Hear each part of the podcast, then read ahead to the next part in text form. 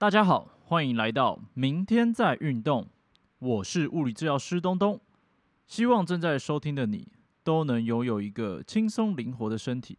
让我们每天都可以健康动一动。好，那我们今天邀请的是我的好朋友，是一位激励体能教练，然后他叫易凡。那我们就请易凡来稍微跟大家自我介绍一下。Hello，大家好，我是易凡。呃，我现在是国宝加上棒球队的基地羽田教练。对，那在这边服务快要满两年半了。嗯，对，那基本上所从事的这个训练部分都是基地羽田为主。对，大概是这样。对了解。好，所以今天来请易凡呢，是想来跟大家聊聊。诶，因为刚好提到他其实在帮就是所谓高中的棒球队，如果国宝加上的棒球队做这个激励体能的这个训练。嗯，所以代表说你你平常接触的对象大部分可能都是小朋友这种青少年为主，是不是？对，但主要就是高中阶段为主啦。那偶尔有接到一些 case 是国中生啦，国中生也有对这样子，嗯，OK，所以现在其实这个青少年的肌肉力量啊，或者是说这个重量训练的部分，其实是越来越盛行啦。嗯，我们可以说就是越来越多人知道说，哎、可能小朋友也要去做一些训练，而不光是说只是可能快乐打球这样的感觉。那你觉得可能现在的小朋友他会有蛮高的比例，比如说家长会带来去做训练吗？还是说他自己会有这样的想法呢？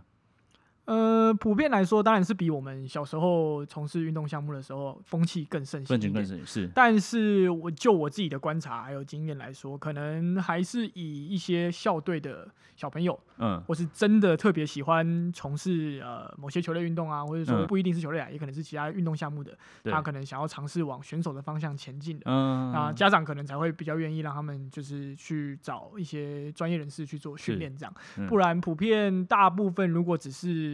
培养兴趣的角度来看，嗯大部分家长也只是送小朋友去一些训练，呃一些就是一些类似娱乐娱娱乐娱乐营啊，或者说嗯夏令营这种、嗯这种为主啦。对，不过像夏令营那些，应该也还是以比如说球类运动啊，或者说一些对对呃竞技运动为主啦，对吧、可能接触到所谓的训练这部分，还是相对比较低一点点这样的感觉。对啊，因为毕竟他们是以培养兴趣，所以对于嗯就是比较专业的训练的部分，他们的接受的资讯量比较少之外，也可能也觉得没有那么的必要。主要就是嗯让小孩培养一个兴趣，然后去从事一个球类运动。是，对，主要是这样。那嗯真的是有想要朝选手之路的，才慢慢开始有家长对这块有去查询一些相关的一些资讯，然后才找到就是嗯这些专业人士是去帮助小朋友的这个训练发展，这样嗯对吧？所以现在你觉得家长的一些观念上来说，嗯，有没有可能跟以前不一样，或者说现在家长对于小朋友在体能或者说体格的这件事情，他们的看法大概普遍是长什么样子的？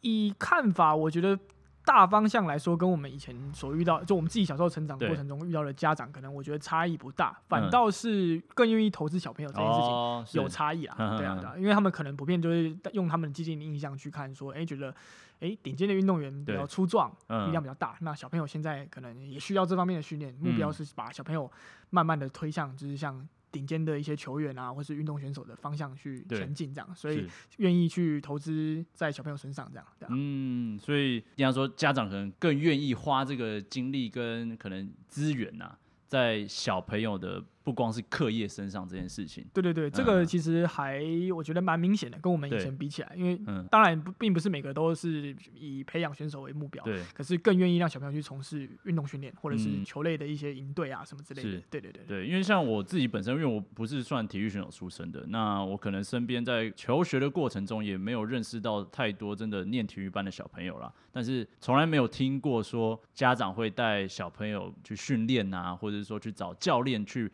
特别为他的体格去加强那种感觉啦。大部分就是可能像刚刚一凡提到，就是哎、我们呃暑假去参加一个夏令营啊，就是去玩一玩，或者说去接触不同的球类运动，好像还是比较普遍这样子。嗯对，因为我觉得主要也是跟现在资讯比较就是爆炸的年代有关。嗯那现在从事这个激励体能训练相关的专业人士，也比以前可能十几年前更多。是那再加上网网络的这个平台的一个这个资讯传播，可能让嗯家长更更有更有办法接触到这方面的资讯。所以以前或许其实家长也愿意投资，可是他接触到这个资讯的比例可能不高，也不知道要怎么做。啊对，那现阶段可能就是因为这样时空背景的转变之下，嗯所以才会变成说，现在愿意做这样子的投资的家长是更多的这样。更多的对？了解。那我想我们再去介绍到这个小朋友、青少年啊，实际在做训练的一些内容之前，我们先来聊聊一些关于我们常听到关于小朋友重量训练的一些迷思。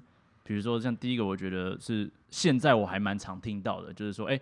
小朋友做重量训练会长不高这件事情，就是说，哎，你不能去带小朋友去呃那种被重量压着，因为哑铃啊那些钢片很重，这压身上一定会阻碍他的这个身体的体格的发展，反而他可能呃会长肌肉，可是他没有办法长高啊。那我觉得对于家长来说，可能长高这件事情是很重要啦。对，那一凡你接触到了有没有这个听到这样的说法？呃，一直都有。其实从我们自己小时候的时候，家的家长对于这件事情的观点，其实我觉得到现在就是没没有什么太大的变化了。对，普遍都还是觉得说，让小朋友过早的做这种重量训练啊，嗯，可能会长不高这样。是对。那但其实这是一个迷失啦，因为就目前的这个研究，大部分的这个趋势来看，并没有就是会造成这样子的结果。对对。那其实我们可以退一步去想，会影响身高的，其实主要大概有两大方向的因的的因素吧。第一个就是基因，嗯，那第二个就是你后。天的这个生活的作息，包含你的饮食、饮食的营养摄取啊，还有你的睡眠的时间，这这其实这两者是主要影响身高最大的两个元素啦。不能说只有这两个，可是这两个所影响的比重是比较高的。嗯，所以所以其实这部分是家长可以不用过度的去担心。了解。那再来就是另外一个，就是说，哎，小朋友为什么要去做重量训练？他打球啊，或者说开心去玩运动就很快乐。那你看在健身房去做那种一直在反复做一些训练的动作，很无聊。为什么不单纯在就是打球，让身高是体格自然发展就好？你觉得这个说法有没有？应该也是蛮常听到的。呃，对，当然是蛮常听到，但其实我觉得可以用不同的角度来看这件事情。嗯，就是如果只是单纯培养小朋友对于球类运动，或者说养成一个运动的习惯，那当然他说他不去做这部分的重量训练，我是觉得倒也也不是什么大问题啦。对，但当然，其实站在呃我们自己教练的立场来讲，以及接触过，就是有看过国外的一些相关的研究的这个文献，他们是呃有都有提到，其实就是让青少年或者小朋友越早接触呃多元的训练。模式其实对于他的这个神经系统以及他的肌肉骨骼控制的这个部分，还有发展发育的部分，都是有正向效果的。是，所以其实就算他不是要从事这个未来当选手的这条路，嗯，可是对于他的整体的身心健康发展，其实是有帮助。有帮助的。那刚刚思睿你有提到说，就是哎，可能普遍就是做基地训练，它是这种高反复次数啊，然后可能动作相对就是。跟球类运动比起来，比较比较枯燥乏味一点点，这是事实。所以其实并不是说建议家长让小朋友都做这方面的训练，而不去打球，而是说能不能就是去中间找一个平衡，让他们慢慢开始接触这些东西，去学会怎么去控制自己的身体。嗯，这个是第一步嘛。对，那再来学会控制身体之后，看能不能去抵抗一些先强度不用太高的外力，先目标是先放在说能不能。让他的身体的这个控制能力越来越好，对，所以等于是介绍他的身体，就是一个算是更多元的一个运动模式，让他大脑跟自己对于自己身体的认识可以更了解啦。对对对对，那当然也可以从另外一个角度来看，因为他对他的身体更了解，然后他所接受的训练刺激相相对之下比较多元。对，其实，在伤害预防角度来说，呃，预防这两个字或许不太好，因为我们并不能真的预防，我们只能说伤害减低这个受伤的风险。嗯，这个部分其实多元的训练其实对他们来讲是有帮。是，这也是研究上一直所证实的。那其实这点，我觉得可以扣回来讲到，其实台湾目前的基层运动项目，他们大部分遇到的状况跟问题。因为大家都知道体育班嘛，那这个制度的部分，大家应该行之有年。对于这个制度上的好与坏，大家也都有争论争论不休。但其实我们可以就现有体制来去分析，这个体制上可能造成的一些状况，就是小朋友可能过早专项化，嗯，就是可能从小四、小五、小六。他就开始跟着一个球队，然后呢做训练时间比较长的这个专项技术训练。对对，所以其实他接触到多元的运动训练模式的机会，其实相对就被减低了。他可能没办法像以前体育班还没有这么普及的年代，小朋友就是放学就是去玩，或者说什么球都打，打对对对对对对，今天打篮球，明天打羽球啊。对对，那当然这其实说实在也不是单单只有台湾面对到这样的问题，其实以前欧美国家。他们是很多元没错，可是这几年来越来越走向专项化这样。那当然这是因为跟顶尖职业这个球队的这个市场价值有关啦。那球探啊开始向下去找寻，就是未来的潜力股。所以其实家长跟选手就会更希望早一点先去发展这个技术所以有机会被比较早被看到这样。所以，但是其实就运动科学家的这个角度来看，他们做了这么多研究，其实都有一个共识啦，就是一个结论，就是说，如果我们让小朋友过早专项化的话，其实是有很高的这个受伤风险，而且其实也是让选手他们未来的天花板被一定程度的限制住。那当然不是说不能过过早让小朋友去接触。专项化的训练，而是说你能在这个过程中，能不能让他同时间也接触到更多元的训练刺激？不是单一只有玩球练球。对，这个是这些学者们给予比较实物上的建议，并不是说他们不能这么小就开始接触可能球类运动，并不是的，而是说我们能不能在他们接触的同时，让他们也接触到控制自己身体的其他模式。嗯，那这边我就想要再稍微补充一下，就是说，哎，小朋友他太早去，就比如说他比较还在生长发育的过程中啦，就是说，哦，他可能。每年都还是长高，比如说国中、高中这个时期，那他在这个时期呢，一直比如接受某一个刺激，比如说哦呃棒球投球啊，或者说你说羽球、桌球挥拍啊这种感觉，那其实身体会去适应这个方向的力量啦。对，那你的身体在生长过程中，因为等于说在这个时期，在这个国当中这个时期啊，它的生长一直在接受这个外力的刺激去做变化，等于说哎，他可能就会。我们会说跟一般人长得不太一样，对，因为他所接受的刺激不同，所以他身体就会往这个方向适应。对对对，所以诶，可能对于他的这个运动项目来说，可能是优势；，可是对于健康、身体健康这件事来说，可能反而是一个缺失，或是会让他受伤的一个风险呢？对，其实它就是一个双面刃的概念，因为你提前去做这个专项技术的这个接触，那身体就会像刚刚所以你讲到的，就是他会往这个方向适应。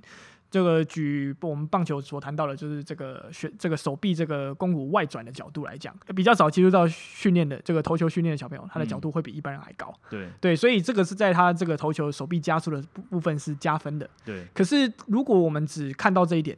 那其实我们会忽略另外一个方向。如果他只做这件事情，那他接触到其他身体控制的这个机会其实是变少的。对，所以他或许在这方面取得了优势，可是他可能在其他地方会造成他受伤风险提高。嗯，对，所以这个就是我觉得要比较纵观的去评估。所以就是为什么就回扣到刚刚所讲的，不是不能太早去接触这些专项化的训练，而是我们的训练要尽可能在年纪越小的时候，它是越多元的话这样。好，那刚好讲到这个。呃，受伤风险啊，预防受伤这个议题，我想也有一个很常在青少年训练中很常听到的一个呃一个观念啊，就是说，哎，他做太重，小朋友容易受伤。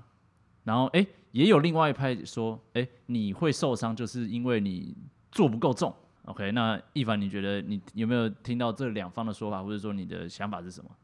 呃，其实我们这这两个说法我都听过很多了。那其实我觉得可以把这两个说法变成像天平的两端，或者说光谱的两端来看，就是其实他们都是很极端的一个一个观点，就是做太重会受伤。呃，当然会，当然会，对，这因为你就是越接近极限，你受伤的风险当然比较高。可是难道我们不去尝试吗？这个是一个问号。那另外一个是，那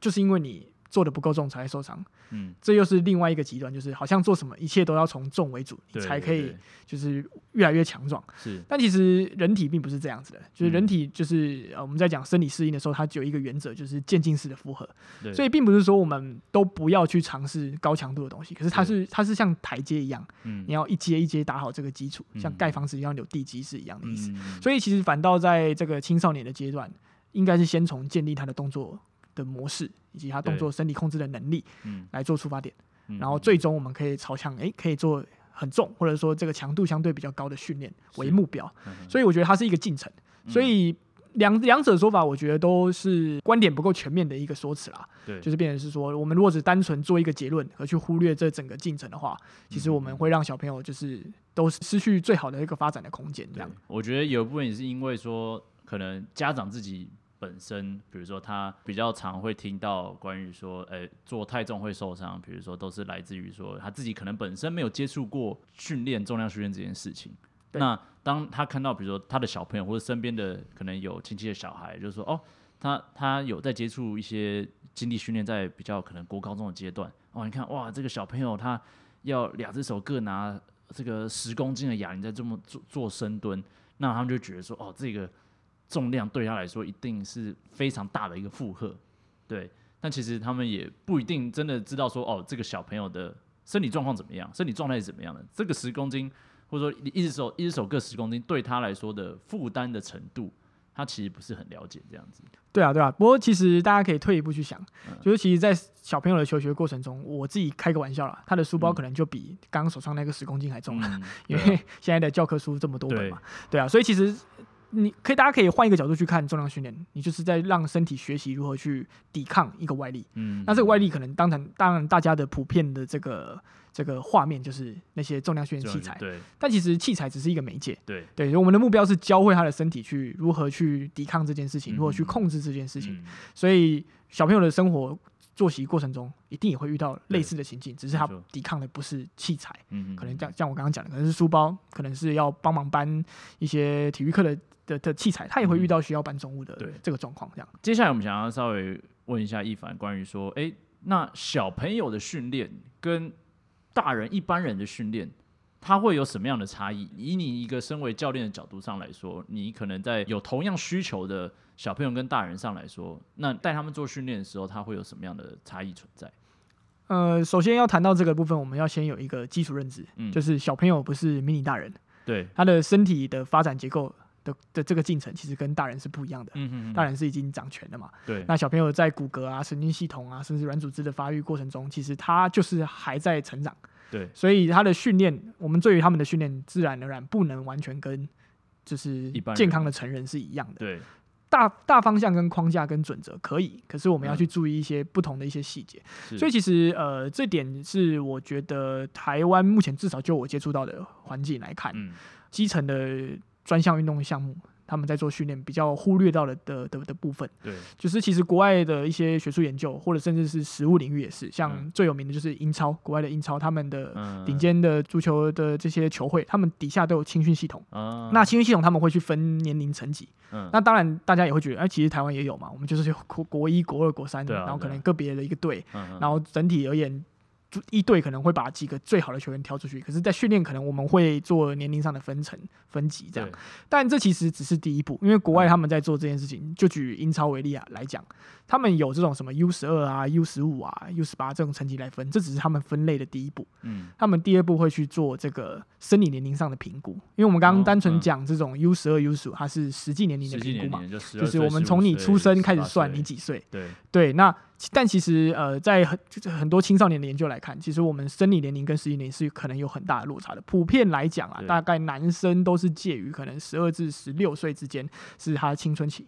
的这个变化最大的过程。是，可是十二到十六岁，光这个 range 它就有四岁。对啊，所以其实它的差异是很大的。因为有些人可能在十四岁的年纪，他的生理生理条件，他的生理成长的过程，其实已经到了十六岁。是，但同样十岁，他的同学。可能只有十二岁，甚至十一岁，所以这中间的过程落差可能可以差到四至五岁，甚至有可能更多。对啊，所以你会看到有时候可能哎，同一个班上都是同个年纪的人，哎，这个小朋友他明显他的体格就是看起来就像大人一样的体格，可能哦一百七一一百八十公分，然后哎身体上的感觉整个数值好像跟一般人差不多，哎，可是同时间又存在他的同学是。瘦瘦小小，对对对，一点就是哦，可能他还还在长大，在还在长大的一个过程，这样。其实以我自己为例啊，我国一的时候才，我记得我小六毕业才一百四十八公分，嗯，然后我记得新生报到国一的时候，我们班有两个一百七十五的，哇。然后我跟他们就形成一个很明显的对比，所以那时候其实，在体育课打篮球的时候，哎，是没有人想要跟我一组的嘛，因为你的身高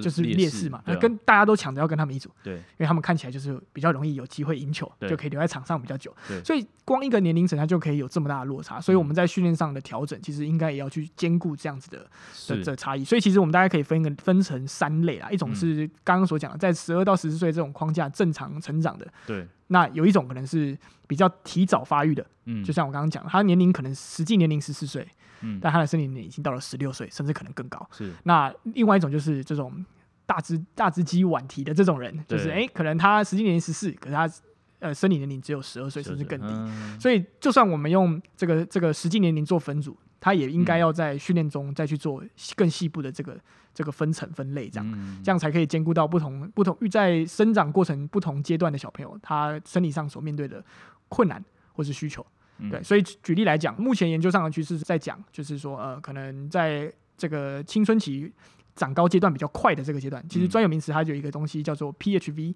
那中文我还不太知道怎么翻译，但简简单来说就是你长高的一个这个速度非常快的一个阶段。哦，对啊，英英文全一年变化对英英文的全名专有名字叫做 peak height velocity，所以就是这个阶段你是涨的一年可能涨的速度是最最快的。对，那他们以这个当做一个分界点，嗯，可以分成在这个阶段之前就 pre PHV，嗯，跟这个阶段跟这个阶段之后叫 post PHV。对对，那他可以用这三个阶段来区分的情况之下呢，他们发现。如果今天这个小朋友他想要做肌肥大，或者说他想要让身体变得更强壮，肌肉更多一点，其实是在这个 post PHV，就是他这个长高速度最快的这个阶段后期，对，去做，其实效果会比较高。哦，那反而是前期他对于这部分的训练的这个反应，他的效果会没有这么的好。嗯，因为可能他身体很多能量都在长高，他还在准备要长高这个阶段啊。对啊，他的神经系统还还还还不成熟，还还跟这个后后面跟这个这个已经到这个 post PHV 的人，他是不太一样的状态。嗯，对，所以其实呃，我就举一个国外我看到的例子，那这是在一个国外的一个一本书叫做《High Performance Training for Sports》里面有提到的，他就举了一个算是 case study，他就是做一个比较。他说在国外有那种就是青训俱乐部嘛，那同样是十四岁的小朋友，嗯，然后他们是从事英式橄榄球。那教练都觉得他们两个人身材相形之下比较单薄一点，所以因为毕竟橄榄球是一个碰撞的运动，他一定要有一定程度的这个肌肉质量或者说体重，他才有办法去做对抗。嗯，可是其实如果我们进一步去分析他的这个生理年龄，就会发现这两个人一个是在 post PHV 大概一年，嗯，那另外一个是 pre PHV 的两年，所以就算都是十四岁，他们的差异是如此的大。所以其实这个时候如果要增加体重，谁会比较？适合做肌肥大训练，其实是那个 post PHV 的那一位小朋友。对，那另外一位小朋友这个阶段应该他要去面对到什么？先建立他的身体的这个控制的这个模式。对，因为他他他的身体还没有还没有长成，所以这个时间点曝光给他更多就是动作的多元性。嗯，其实对于他后面的发展基础会是比较好的。所以这个阶段反而让他更急的去发展肌肉量是比较不高的投资报报酬率啦。嗯，对，可能也会让他就是。顾此失彼，因为你把时间就花在这个相对比较没有效率的训练上，那他其他的这个训练多样性被你牺牲了，因为你的训练时间就只有这些，他一周可能就只只能来这个俱乐部两天三天。我只是举例，那如果我们都拿来做肌肥大，其实它效果不高，你又反而进一层的去剥夺他接触其他训练刺激的一个机会。其实这对于后面来讲是不利于他的发展的。对，嗯，了解。那像你刚刚提到的这个，比如说生理的这个年龄啊，长高啊，或者说整个生理的发展过程中，我要怎么样去判断说他在哪个阶段呢？是他是要去做一些检测吗？还是说用我们自己一般人可以做的方式可以做到这件事情？目前上研究上有很多种的测量方法啦。那主要他们会测的方式大概就是量你的身高，嗯，然后你的这个体重，然后可能也会量你的腿长等身体相关的资讯，甚至有些方法是会会问到你的父母的身高的一些资讯。对，那这个部分就是后后续如果大家对这个有兴趣，我们可以在就是可能 podcast 后面再附上一些连接，对的一些研究上的连接，这边就不细谈，因为它有很多种不同呃学者所测试的方式的用的测试方式，那大家可以根据就是各各各队的教练也好，或家长可以根据就是你们觉得哪一个方式比较适合，你们可以去挑选。那当然不同方法它有它的限制性，所以其实不能只看其中一个方法，最好还有其他的方法可以去做佐证。其实单纯第二性征，我们也可以做一个大致上的判别嘛。他声音变变声了嘛，然后他他的这个这个这这些。例如腿毛啊，或者是说这个腋毛啊开始长了嘛，胡子啊这些都可以做一些辅助的判断。是，因为其实研究上目前这部分的研究相对算新啦，但其实呃国外已经在在做用这个方式在做这个训练分层分级已经一段时间了。那目前给的趋势就是呃研究发现是算正面的，就是发现透过这样子的分类，小朋友得到的训练会比较全面一点点。所以假设啦，他是呃已经发育比较接近完全的，他的肌肉量一定比较高。啊，对他比较接近成人的，他的肌肉量比较高，嗯，所以如果他在跟另外一位同学比较瘦弱的，然后呃他的生生理年龄其实还比较还比较年轻的小朋友去从事同一项的专项训练，嗯，例如说呃打橄榄球。嗯，或是篮球这种需要碰撞的，那一定是前者有优势啊。对，所以可是在这个阶段，他的优势是真的优势嘛？其实不是，他只是在发育上走的比人家前面。嗯，所以很多时候在台湾，我至少我遇过很多这种选手，他可能国中阶段、国小阶段他是国手等级的，嗯，我非常非常厉害。可是他一到高中，他的优势慢慢的被追上，然后一到大学，他完全没有优势，因为他在成长的过程中都是仰赖他。身体的这个优势，嗯，可这个优势是只是他比较早发育，比较早而有的，并并不见得是他真的这么如此在身体上有。天赋，是。反倒是那些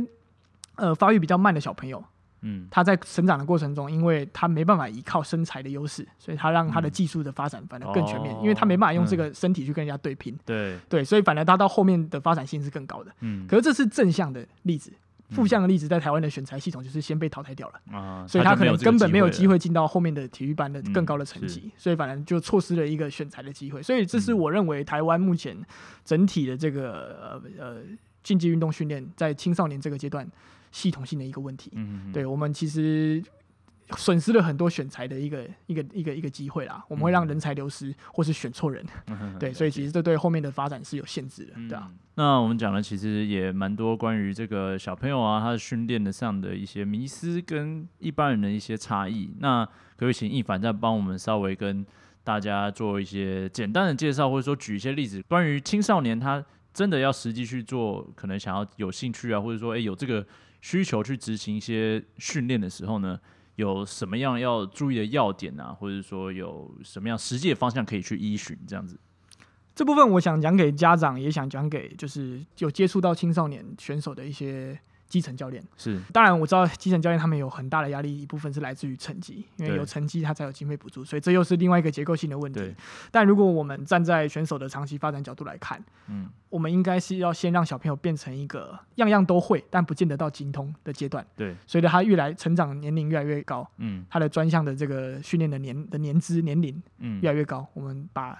专精的部分再慢慢放大，嗯，因为它要先有好的基底，它要很广的基底，他才有办法盖盖盖一个高楼大厦嘛。所以这个是目前我觉得台湾比较欠缺的，大家是反过来，我们很小就先教会他最专业的东西，就是让他一直做专项技术的训练。对，可是训练的多样性是窄的，所以他或许在前期起步上他可以走得很快。所以举例来说，我们的棒球少棒、青少棒阶段，在国际间来讲其实蛮有竞争力的。对，可是为什么到了呃青棒开始？那个竞争力开始掉了，掉了，对，进到成棒又是另外一个层级，对，就是因为我们的发展其实跟国外的研究趋势以及国外的系统是反向的，嗯，他们他们一开始是让小朋友去多方尝试，让他从事多样的运动，对，然后呢，或者是说让他从事多样的不同的训练自己，嗯，然后接下来才慢慢去从这过程中去挑选，哎。看下来，纵观看下来，谁比较有天赋的情况下，再去做专项化的，就是更高更高部分的这个提升，这样，并不是说他们没有做专项训练，而是说在接触的过程中，它的比例分配是比较平均分散的。随着越来越往上一个层级，它才慢慢的加重那个专项的比例。嗯，那台湾是反过来的。对，所以所以其实呃，从这个角度来看，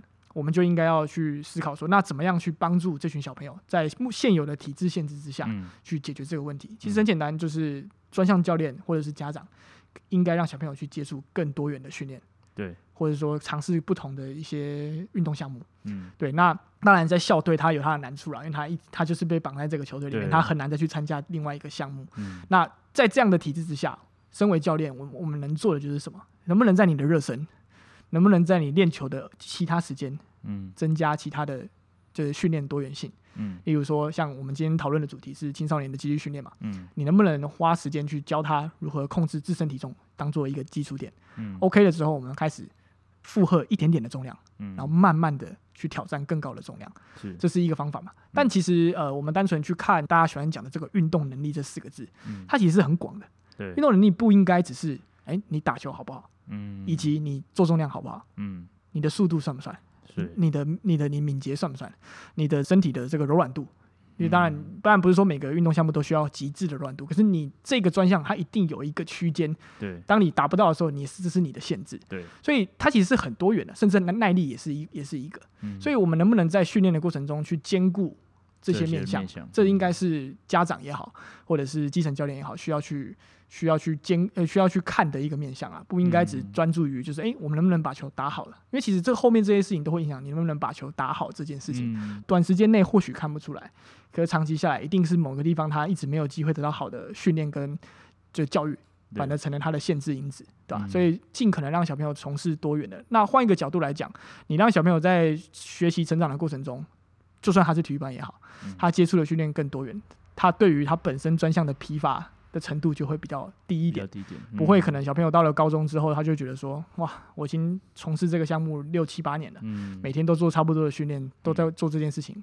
大学我不想要从事这个项目，那其实到头来我们的培育在做什么？就是你让他对这个专项失去了热忱，是变一场空嘛？可是如果你在他的训练过程中给他很多元的一个接触，其实他可以保有这个新鲜度了。嗯，那甚至我们可说不定在他成长过程中，让他接触不同的东西，他产生了更高的兴趣，或是发现他另外一部分的天赋。嗯，我们其实可以让这个小朋友更适性的发展，对吧？当然，这个就又回到另外一个问题，就是可能有体质上的一些限制。那这个就是另外一个问题。这我们可以下次再聊。对对对对对。好，所以我来帮大家稍微再整理一下，就是说，哎，可能第一个我们要注重到的就是关于小朋友身体上的一个多元发展啊，不管是。不同的运动项目，或者说不同的一个训练的一个刺激，我觉得，哎，这都是大家可以去尝试跟注意的。那当然，呃，不用去吝啬去说，哦，小朋友他。不需要这方面的协助，所以说哦，他就是可能去给教练练球就好了。他身体体格发展，小朋友不需要教练啊，他不需要